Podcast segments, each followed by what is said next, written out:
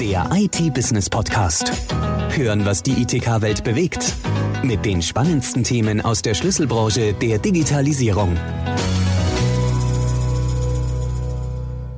Hallo, hier sind Sarah Böttcher und Anne-Marie Struck von der IT-Business. Wir sind ein Fachhandelsmagazin für den ITK-Markt. Uns beschäftigt, was die ITK-Branche bewegt. Und ein Thema, was jedoch jeden betrifft, ist die Umwelt. Stichwort Fridays for Future. Seitdem versucht jeder auf Plastik zu verzichten. Doch auch der Papierverbrauch gehört zu den Umweltsünden und dieser steigt trotz Digitalisierung. Durch das Digitalisieren von Dokumenten wird der Papierverbrauch zwar weniger, dafür boomt der Onlinehandel und somit unser Bedarf an Verpackungen. 50 Prozent des gesamten Papierverbrauchs in Deutschland sind Verpackungen. Seit 1990 gibt es die Idee des papierlosen Büros, hat sich aber noch nicht durchgesetzt. Collaboration-Tools wie Notiz-Apps oder intelligente Kalenderfunktionen machen lästige Post-its überflüssig, aber diese einfachen Tools sind ja schon ein alter Hut. Was das papierlose Büro gefördert hat, sind neue rechtlichen Bestimmungen. Durch die Gesetze sind Formate wie die E-Akte oder die E-Rechnung möglich. Stefan Deterling, Produktmanager bei Macher G, hat sich zum Ziel gesetzt, Verwaltungen papierlos zu machen. Hallo Herr Dieterling, schön, dass Sie sich heute die Zeit genommen haben. Ich habe vorab gleich mal meine erste Frage. Welche Vor- und Nachteile hat das papierlose Büro für Unternehmen? Ja, wenn wir mal in die ähm, Bürowelt schauen, ähm, dann herrscht dort heute eine, ich glaube, sehr, sehr vielfache Tool- und Ablagevielfalt. Ähm, wir kennen seit den Ende der 90er Jahren ähm, E-Mail-Systeme, Dateisysteme, die zur elektronischen Ablage verwendet werden. In den letzten Jahren sind cloud-basierte Dateiablagen dazugekommen. Es gibt Collaboration-Tools, ähm, die in Büros Verwendung finden. Und ähm, viele dieser Tools speichern Dokumente ja heute schon in elektronischer Form. Insofern könnte man sich fragen, sind wir heute schon beim papierlosen Büro angefangen, angekommen? Nur irgendwo steht dann heute halt doch die Papierakte noch rum, ähm, um zumindest mal die schriftliche Korrespondenz zusammenzuhalten, so dass man letzten Endes sagen muss, dass keines der heute verwendeten Systeme sämtliche Informationen zu einem Geschäftsvorfall bündelt. Hier setzt der Gedanke des papierlosen Büros an, nämlich sämtliche Informationen dann in einer elektronischen Akte zusammenzufassen, um Dokumente vollständig elektronisch zur Verfügung zu stellen. Und dabei liegen die Vorteile auf einer Hand. Ähm, so eine elektronische Akte ist stets verfügbar, also der Zugriff ist zeitlich, örtlich unabhängig ähm, voneinander. Sie können jederzeit und egal von wo sie, wo sie sich befinden, sofern sie einen Netzzugang zum E-Akte-System haben, ähm, auf diese Informationen zugreifen. Jeder kann auf die Informationen zugreifen. Ähm, sie haben nicht die Limitierung einer physischen Akte, die sich genau an einem Ort befindet, ähm, die dann quasi manuell weitergegeben werden muss, damit jemand anders in den, in den Prozessen ähm, daran arbeiten kann, damit jemand anders sich in irgendeiner Form Informationen ähm, beschafft. Sie sind flexibler, was die Auskünfte an Dritte anbelangt, also ein Bürger, ein Unternehmen, äh, ein, ein Partner, ein Lieferant ähm, möchte Informationen zu einem gewissen Sachverhalt haben äh, ähm, den Sie aus der Akte entnehmen möchten. Äh, dann haben Sie in der E-Akte und den Recherchemöglichkeiten, die Ihnen ein solches System bietet, ähm, ganz andere Möglichkeiten, ähm, Transparenz hier hervorzustellen und Auskunft zu geben. Letztlich muss man sagen, so eine elektronische Akte bildet auch die Grundlage für sämtliche elektronische Geschäftsprozesse. Wenn Sie also dann anfangen, äh, im Rahmen der Digitalisierung Ihre Prozesse ähm, umzustellen ähm, auf eine elektronische Form der, der Kommunikation, dass sie dann im Prinzip im, im Hintergrund immer auf elektronische Akten, auf elektronische Dokumente zugreifen. Insofern ist das ein Stück weit der Grundstein, den sie hier legen, ähm, um dann in die Prozessvielfalt abzutauchen. Im Rahmen solcher Prozesse kommen Sie dann auch zum Beispiel dahin, zeitgleich an diesen Akten zu bearbeiten, also in gewissen Entwürfen, Schreiben, ähm, anderen ähm, Dokumenten, die Sie erstellen, entweder zeitgleich oder an verschiedenen Dokumenten der gleichen Akte zeitgleich zu arbeiten und somit ähm, möglicherweise auch noch schneller diesen Gesamtprozess bearbeiten zu können. Äh, und ein kleiner Vorteil, den man an der Stelle natürlich auch nennen kann, ist dann ähm, das Thema platzsparend. Wenn wir mal in die Archive schauen, also die heutigen noch vorhandenen physischen Archive, wo die Papiere, die Akten ähm, sich in Regalmetern tummeln, ähm, dann ist das sicherlich auch ein Bild, das irgendwann perspektivisch mal der Vergangenheit äh, anbelangen kann. Wenn dies geschafft ist, ein letztes noch dazu, wenn dies geschafft ist und ähm, man dann sogar noch so weit kommt, dass man den Austausch von Informationen sowohl innerhalb als auch außerhalb der Organisation, also dann eben mit den Bürgern, mit den Unternehmen, ebenfalls medienbruchfrei hinbekommt, dass dieser elektronisch erfolgt, dann sind wir dem papierlosen Büro, glaube ich, recht nah. Also die Vorteile liegen ja klar auf der Hand. Man arbeitet effizienter, das ähm, Management wird leichter. Ähm, aber was sind denn dann die Herausforderungen? Ich denke, es ist gar nicht so einfach, das so schnell umzustellen, so auf das papierlose Büro oder eben auf die E-Akte. Ähm, was ist denn Ihrer Meinung nach die größte Herausforderung bei der Umstellung darauf? Genau, der Umstieg auf eine solche elektronische Akte, im Prinzip, äh, wenn wir mal jetzt ein bisschen tiefer auch in die Behördenwelt schauen, dann ähm, versucht man ja schon seit ähm, gut und gerne 20 Jahre teilweise auf elektronische Akten umzustellen und ähm, dieses ist bislang nur teilweise von Erfolg gekrönt werden, äh, gekrönt gewesen. Ähm, so ein Umstieg ist sehr kraftaufwendig. Ähm, Im Prinzip betrachten Sie jahrzehntelang eingespielte, aufeinander abgestimmte Arbeitsprozesse, die eben auf Papier stattfanden, stattfinden. Diese müssen umgestellt werden, die müssen angepasst werden. Im Prinzip ist es eine Art Paradigmenwechsel in der Arbeitswelt. Und ähm, diese Umstellung betrifft alle Mitarbeiter, alle Beschäftigten einer Organisation. Ähm, dass es dann bei einer solchen Umstellung auch vereinzelt schon mal Gegenwind geben kann, ist da, glaube ich, ganz selbstverständlich.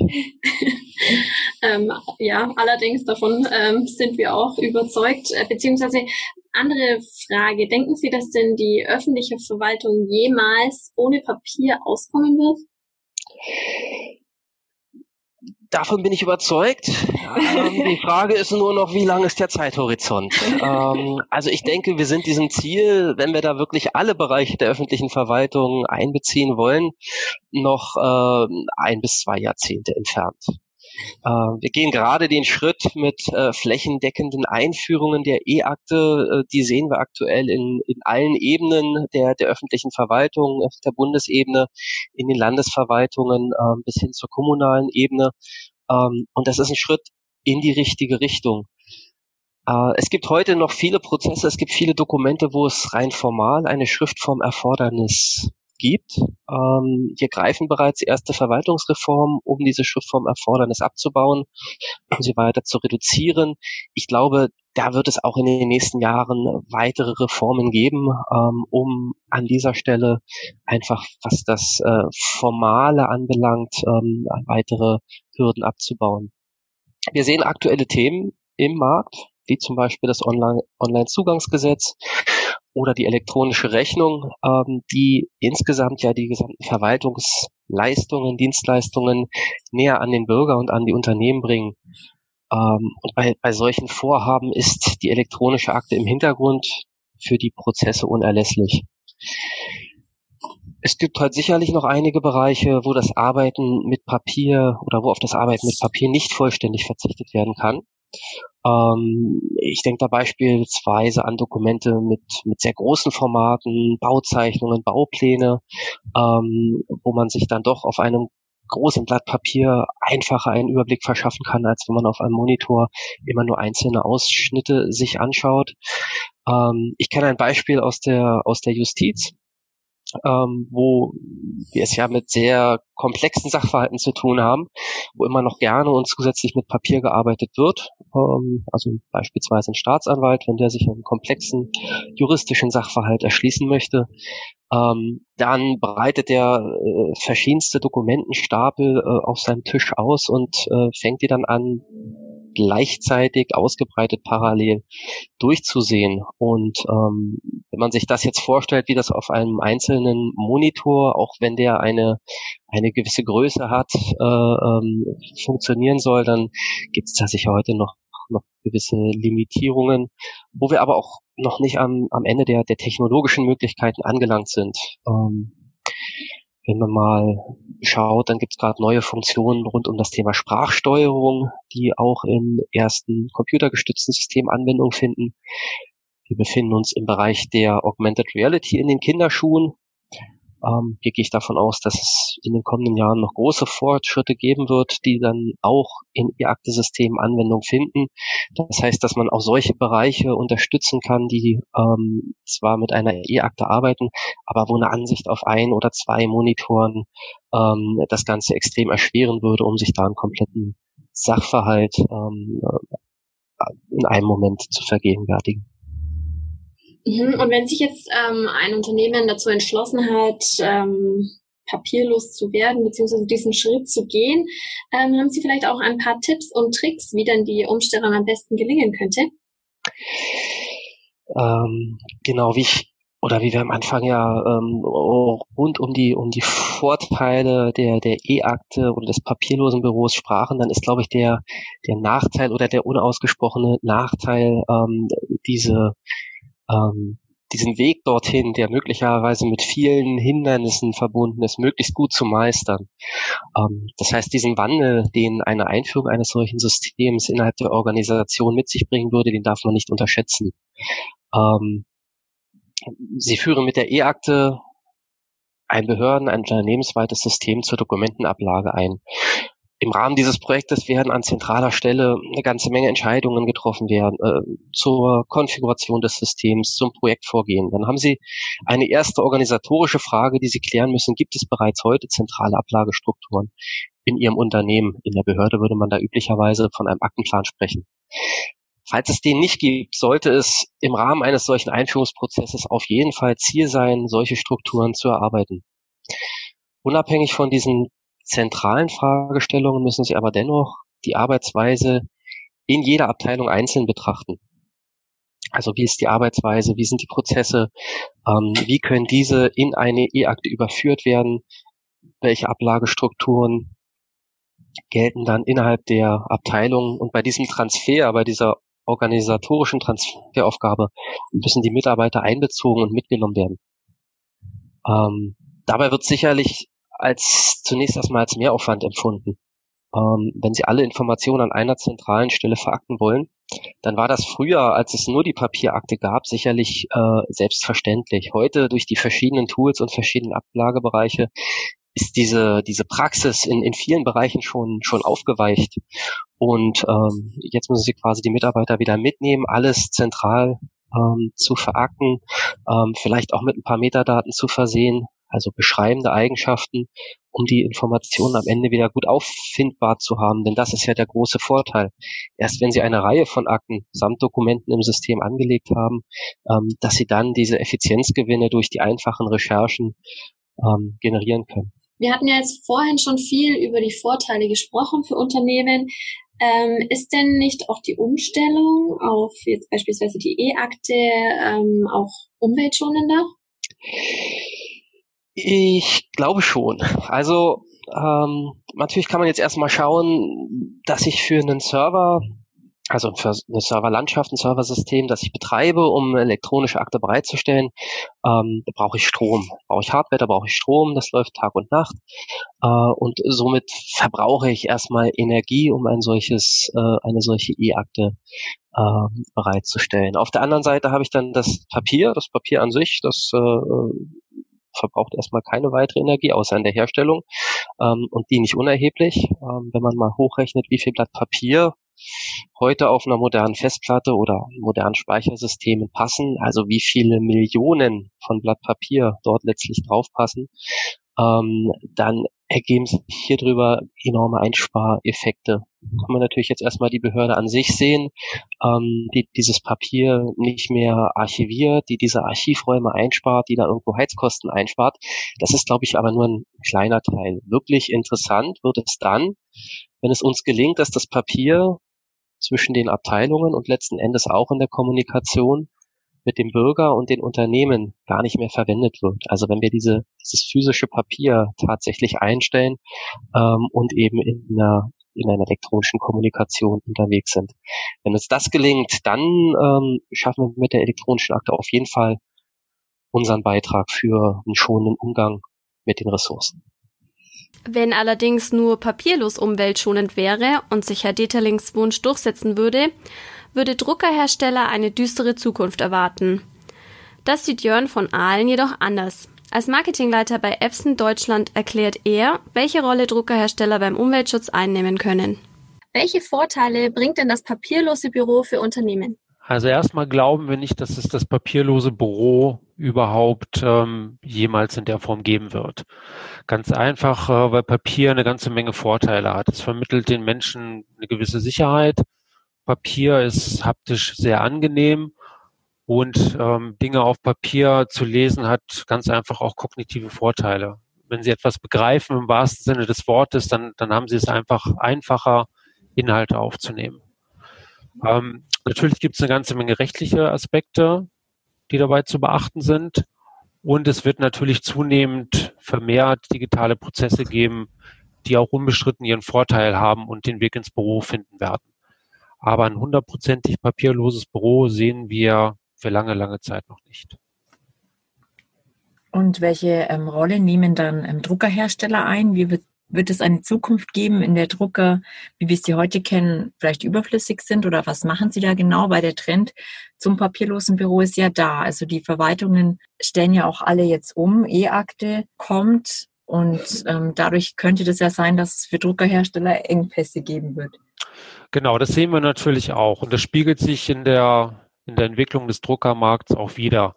Der Druckmarkt ist momentan definitiv gesättigt und das sehen wir auch an den Zahlen und Wettbewerbsumfeld stark umkämpft. Jetzt haben wir als Epson den Vorteil, dass wir mit unserer kalten Tintentechnologie da eine Sonderstellung einnehmen. Das zeigen uns die aktuellen Zahlen auch, dass wir momentan der einzige Hersteller am Markt sind, der davon profitiert. Wir haben einfach die Vor den Vorteil, dass ähm, wir durch unsere Technologie uns von den sehr energieintensiven Laserdruckern absetzen und damit auch ein Stück weit von der Marktentwicklung. Ähm, deswegen glauben wir schon, dass Drucker auch noch auf lange Zeit eine Bedeutung haben werden und wir einfach mit unserer Technologie den Kunden eine nachhaltige und zukunftsorientierte Lösung anbieten können. Ähm, können Sie vielleicht noch mal mehr auf die Technologie eingehen?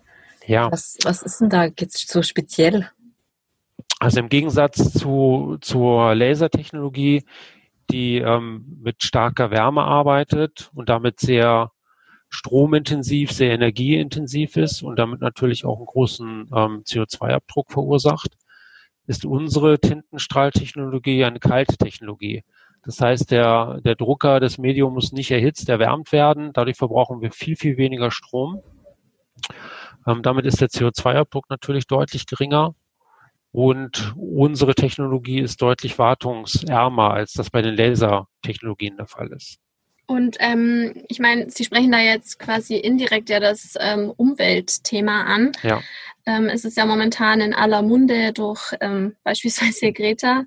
Wie sieht es denn da bei Druckerherstellern aus? Wie können Sie ähm, zum Umweltschutz beitragen? Also zum einen durch das, was ich gerade gesagt habe. Wir bieten mhm. eine, eine Technologie an, die deutlich nachhaltiger und umweltschonender ist. Drucker im Unternehmen oder bei öffentlichen Einrichtungen müssen nicht strom- und kostenintensiv sein. Wir bieten jedem unserer Kunden die Möglichkeit an, das einmal real durchzurechnen. Wir haben Stromkosten- und CO2-Rechner. Da kann man anhand seiner aktuellen realen Druckerinfrastruktur ganz genau berechnen, was kann ich dann an, an Energie und dann Emissionen einsparen, um dann auch zu schauen, wie groß kann der Effekt für mein Unternehmen sein, wenn ich meine Technologie umstelle. Ähm, auf der Seite der Papierproduktion haben wir ähm, auch eine Lösung. Wir haben mit dem Epson Paper Lab jetzt gerade aktuell den ersten trocken arbeitenden Papier-Recycling-Prozess in einem System aufgebaut, das wir Unternehmen und Institutionen zur Verfügung stellen. Die können damit auf der einen Seite ihre Sicherheitsbedürfnisse bei der Dokumentenvernichtung erfüllen, aber auch in-house neues recyceltes Papier selbst herstellen. Ist es denn schon bei ähm, Unternehmen im Einsatz oder, oder haben Sie das, oder beziehungsweise wie neu ist denn diese Technologie, ist, die Sie erfunden haben? Das ist sehr, sehr neu. In Japan haben wir seit einigen Jahren einige Systeme bei Unternehmen installiert und wir werden in Europa im kommenden Jahr, sprich im Februar 2020, damit starten und die ersten Testinstallationen installieren. Haben Sie da schon Kundenfeedback bekommen?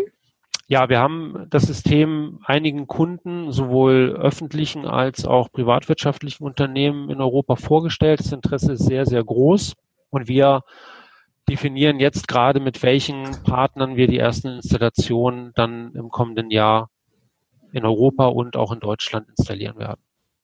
Nochmal zurück zum papierlosen Büro. Ich weiß, Sie ja. sind da quasi, beziehungsweise Sie denken nicht, dass sich dieses papierlose Büro durchsetzen könnte oder wird.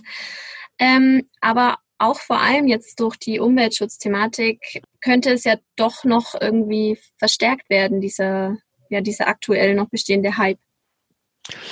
Ja, das hatte ich ja vorhin auch schon gesagt. Wir merken schon, dass der, der Markt da sehr unter Druck ist. Aber nach wie vor glauben wir nicht, dass es das papierlose Büro in naher Zukunft geben wird. Deswegen setzen wir da drauf und das kommunizieren wir auch so und unterstützen unsere Partner auch in der Richtung, dass ähm, man auch, ohne auf das Drucken verzichten zu müssen, einen Beitrag zur Umwelt leisten kann. Einfach indem man auf eine Technologie umstellt, die deutlich effizienter und deutlich nachhaltiger ist als das, was vielfach noch in Unternehmen und bei öffentlichen ähm, Einrichtungen momentan im Einsatz ist.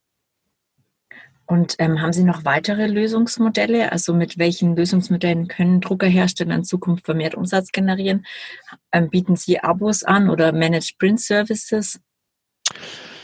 Ja, also da auch wieder, hier ist erstmal unser Ansatz natürlich Tinte ins Unternehmen zu bringen. Ja, das ist, steht für uns an allererster Stelle. Ähm, darüber hinaus besteht aber natürlich auch die Möglichkeit, und da setzen wir dann in erster Linie auf das Know-how unserer, unserer Fachhandelspartner, ähm, entsprechende Werkzeuge wie, wie MPS oder DMS-Systeme anzubieten, mit unseren Systemen dann natürlich.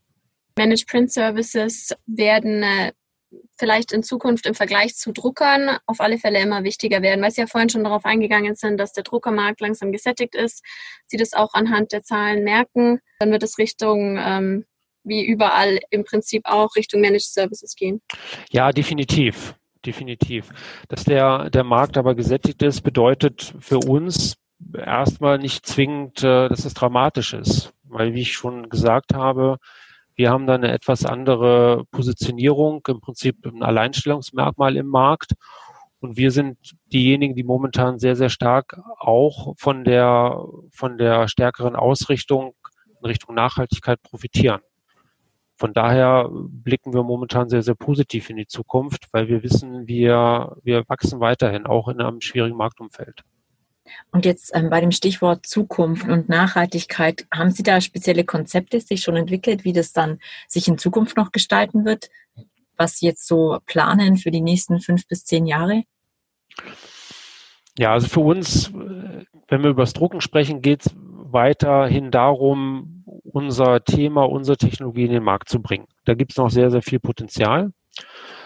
Ähm, ein anderer Schritt ist das, was ich auch gerade schon gesagt habe, dass wir uns das Thema Papierrecycling vorgenommen haben, mit dem Paper Lab da jetzt ein sehr, sehr spannendes Konzept in den Markt bringen werden. Hier ist es ganz, ganz wichtig auch zu verstehen, dass wir einen, einen trockenen Papierrecycling-Prozess haben. Normalerweise ist Papierrecycling sehr, sehr wasserintensiv, damit sehr, sehr umweltbelastend. Und das machen wir komplett anders, indem wir komplett trocken arbeiten. Also auch da eine sehr nachhaltige und umweltschonende Technologie. Und da wird sicherlich ein starker Fokus auch in den nächsten Jahren drauf liegen, das weiterzuentwickeln und diese Technik in die Unternehmen zu bringen. Mhm. Jetzt nochmal kurz zu dem Paper Lab. Ähm, das recycelte Papier, das Sie dort herstellen oder das dort hergestellt wird, ähm, wird das jetzt quasi nur in den Unternehmen wiederverwendet oder werden Sie das auch irgendwie verkaufen als recyceltes Papier? Nein, die Idee ist es wirklich, das Paper Lab im Unternehmen zu platzieren und dem Unternehmen die Möglichkeit geben, jeweils ihr eigenes Papier zu produzieren.